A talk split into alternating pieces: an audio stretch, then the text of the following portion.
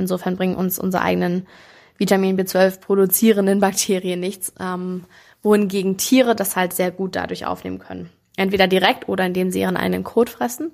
Könnten wir auch tun, weiß ich jetzt aber nicht, ob das so äh, die Vorstellung von einem leckeren Drei-Gänge-Menü ist. Bei mir auf jeden Fall nicht.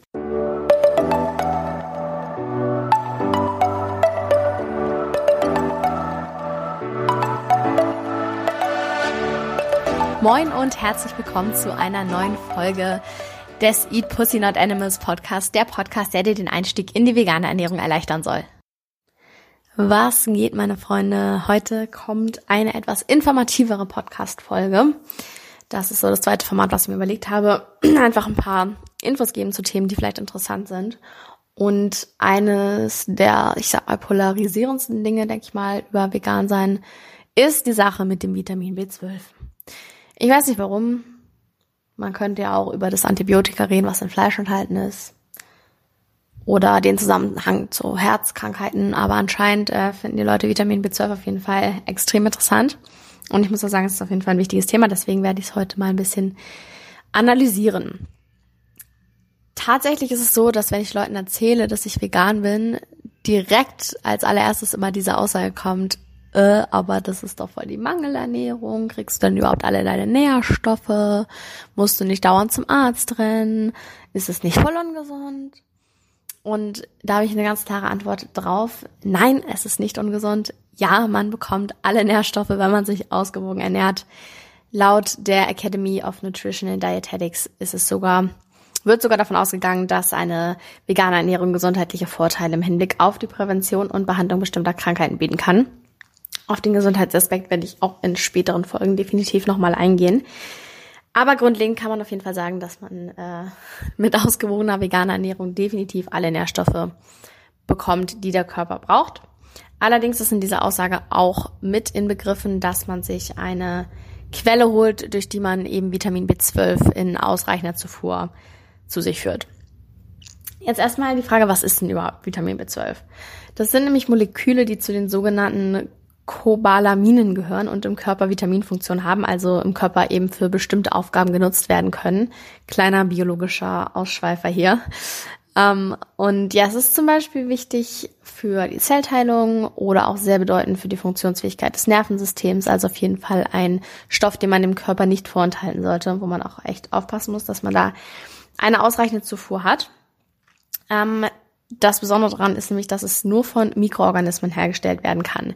Es ist also ein Abfallprodukt von Bakterien. Es kann nicht durch Tiere oder durch Menschen oder durch Pflanzen hergestellt werden, nur durch Bakterien. Und deshalb ist es auch quasi so schwierig, sag ich mal, daran zu kommen. oder was ist schwierig? Auf jeden Fall kann man nicht einfach eine Pflanze essen und daran ist es enthalten. Es gibt einige Pflanzen, wie zum Beispiel Spirulina, wo es drin enthalten ist oder auch in Tempe oder Weizengras, allerdings nach heutigem Wissensstand nicht ausreichend, um den Bedarf tatsächlich zu decken. Vitamin B12 wird auch vom Körper gespeichert, zu einem Großteil in der Leber, aber auch in der Muskulatur. Und bei einer guten Versorgung über die Nahrung liegen die Speicher bei zwei bis fünf Milligramm. Das heißt also dementsprechend, wenn ein Mensch sich jetzt ohne Vitamin B12 ernährt, also das gar nicht zu sich nimmt, kann der Körper auf diesen Speicher zurückgreifen und es kann auch mehrere Jahre dauern, bis der Speicher leer ist. Allerdings sollte man definitiv nicht warten, bis der Speicher komplett aufgebraucht ist.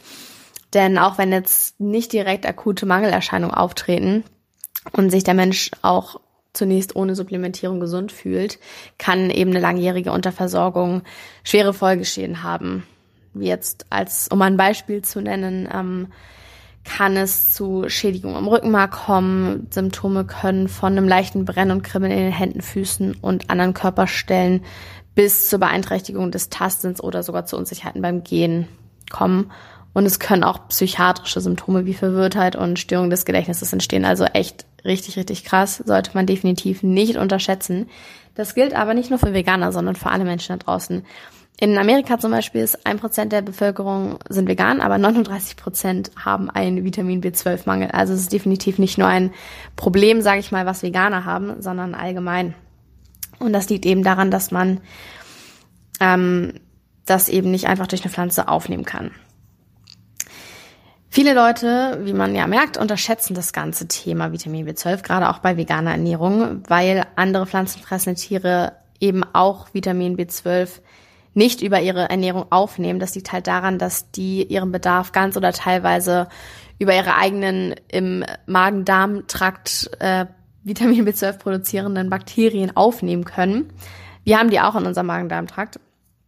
Ähm, das sind ganz, ganz viele Bakterien, die eben Vitamin B12 herstellen. Allerdings bringt uns das nichts, da ähm, die Aufnahme des Vitamin B12 bereits im Dünndarm erfolgt und die Bakterien bei uns eben durch die Darmflora des Dickdarms gebildet werden. Insofern bringen uns unsere eigenen Vitamin B12 produzierenden Bakterien nichts, ähm, wohingegen Tiere das halt sehr gut dadurch aufnehmen können. Entweder direkt oder indem sie ihren eigenen Kot fressen.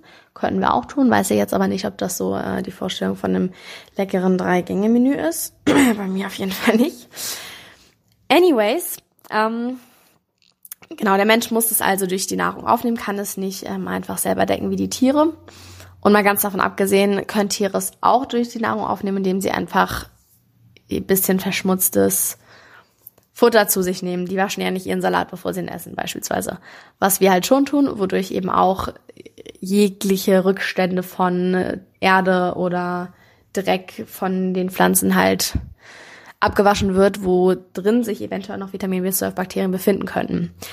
Ist ja auf der einen Seite sehr gut, dass wir das machen, dass wir quasi in einer fast sterilen Umwelt leben, weil dadurch eben auch Bakterien ähm, von uns gehalten werden, die tatsächlich schädlich für uns sind. Aber dadurch wird eben auch das Vitamin B12 entfernt, was wir dadurch noch hätten aufnehmen können. Deshalb müssen wir es eben anderweitig zu uns nehmen. Vitamin B12 kommt also praktisch in allen tierischen Lebensmitteln außer Honig vor, aber in ja, sehr unterschiedlichen Mengen. Und dementsprechend muss man als Veganer Vitamin B12 supplementieren. Oder das ist zumindest sehr ratsam, wenn man nicht an einer Nervenkrankheit irgendwann erleiden möchte. Und ja, Genau, ist aber relativ easy. Du kriegst eigentlich in fast jeder Drogerie ganz easy Vitamin B12 Tabletten, die du einfach supplementieren kannst. Man kann es sich auch spritzen lassen. Man kann angereicherte Lebensmittel nehmen. Zum Beispiel ein Sojadrink ist manchmal angereichert mit Vitamin B12. Empfohlene Menge ist einmal pro Tag mindestens 10 Mikrogramm Vitamin B12 über Supplements einzunehmen oder zwei bis dreimal pro Tag insgesamt drei Mikrogramm über angereicherte Lebensmittel oder einmal die Woche 2000 Mikrogramm über auch Supplemente.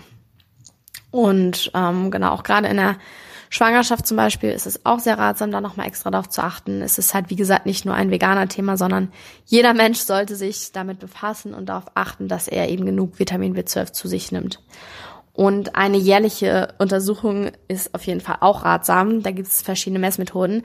Früher war es immer sehr ähm, bekannt, einfach die Konzentration von Vitamin B12 im Blutplasma zu messen, ist allerdings nicht sinnvoll. Ein viel geeigneterer Blutparameter ist der Holo-TC-Wert. Ähm, da zeigt ein sinkender Spiegel an, dass sich die Vitamin B12-Speicher bereits lernen und der Körper nicht genug verwertbares Vitamin B12 zur Verfügung hat. Und das sind halt so die frühesten Anzeichen eines Mangels. Also wenn man mal äh, Blut abnehmen lässt, dann auf jeden Fall auch den Wert mitmessen lassen. Und äh, dann kann man äh, sehr gut feststellen, ob man da einen Vitamin B12-Mangel hat oder nicht. Und ja, ich persönlich muss auf jeden Fall auch zugegebenermaßen ein bisschen mehr darauf achten, dass ich das regelmäßiger einnehme, weil ich finde, man vergisst es leicht. Oder ich vergesse es leicht, wenn ich das ähm, ja jeden Tag halt da eine Tablette zu mir nehmen soll. Deswegen werde ich mich definitiv nochmal damit beschäftigen, wie es ist, sich das spritzen zu lassen und damit die Speicher quasi wieder aufzufüllen. Aber generell kann man sagen, ähm, ich weiß nicht, Bestimmt kommt jetzt von dem einen oder anderen das Argument, ja, okay, dann muss man ja doch was supplementieren, dann ist ja vegane Ernährung voll unnatürlich, ähm, ist es nicht viel wenn man dann einfach direkt das Fleisch isst.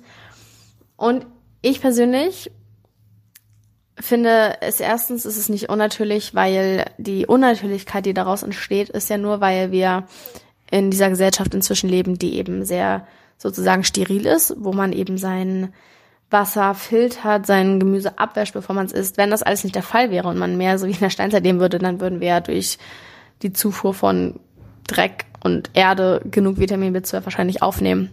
Und ähm, eben nur dadurch, dass wir quasi uns auch gleichzeitig damit vor anderen Krankheiten schützen, haben wir halt eben das nicht mehr. Und Vitamin B12 ist ja auch nicht das einzige. Ähm, wenn man jetzt in bisschen dunkleren Gebieten wohnt, sollte man ja auch im Winter darauf achten, dass man genug Vitamin D zu sich nimmt. Oder zur Verfügung gestellt bekommt und eben bei nicht genug Sonnenschein das auch supplementieren. Und wie gesagt, es hat nicht unbedingt alles nur was mit veganer Ernährung zu tun, sondern allgemein sollte jeder Mensch darauf achten, dass er gewisse Vitamine einfach vielleicht wirklich extra supplementiert, damit er dann eine ausreichende Zufuhr hat. Ich finde, das hat nicht wirklich was mit Unnatürlichkeit zu tun. Gibt da auch extrem viele Menschen, die zum Beispiel Eisenmangel hatten. Als ich äh, noch nicht vegan war, hatte ich tatsächlich auch Eisenmangel. Das hat sich dann gelegt, witzigerweise, als ich vegan geworden bin.